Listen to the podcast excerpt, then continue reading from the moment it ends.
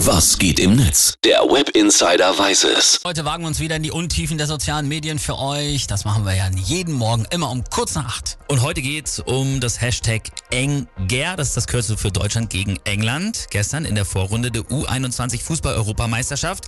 Deutschland hat das Spiel verloren, 0 zu 2 und ist damit auch schon raus. Anger heißt ja auch Wut, ne? Sehr gut, passt das.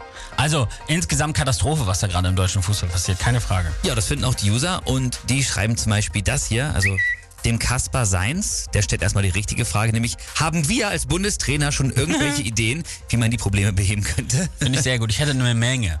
Ja, das glaube ich.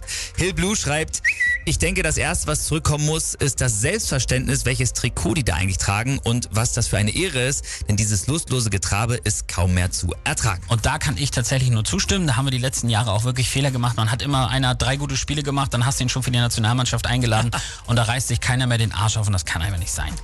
Dieser User hier heißt einfach nur Kai, der schreibt, mir reicht's jetzt. Es gibt Sportarten, da hängen sich unsere Nationalspieler richtig rein. Trotz langer Saison, weniger Verdienst, mehr und intensivere Spiele in weniger Tagen. Handball, Hockey, Basketball, Eishockey, kein Rumstehen und Lamentieren, nur Einsatz. Absolut richtig, kann man auch gar nichts gegen sagen. Viele bauen jetzt auch auf unsere Fußballfrauen, da ist ja im Juli auch die Weltmeisterschaft. Stimmt, ja, kann man auch gucken.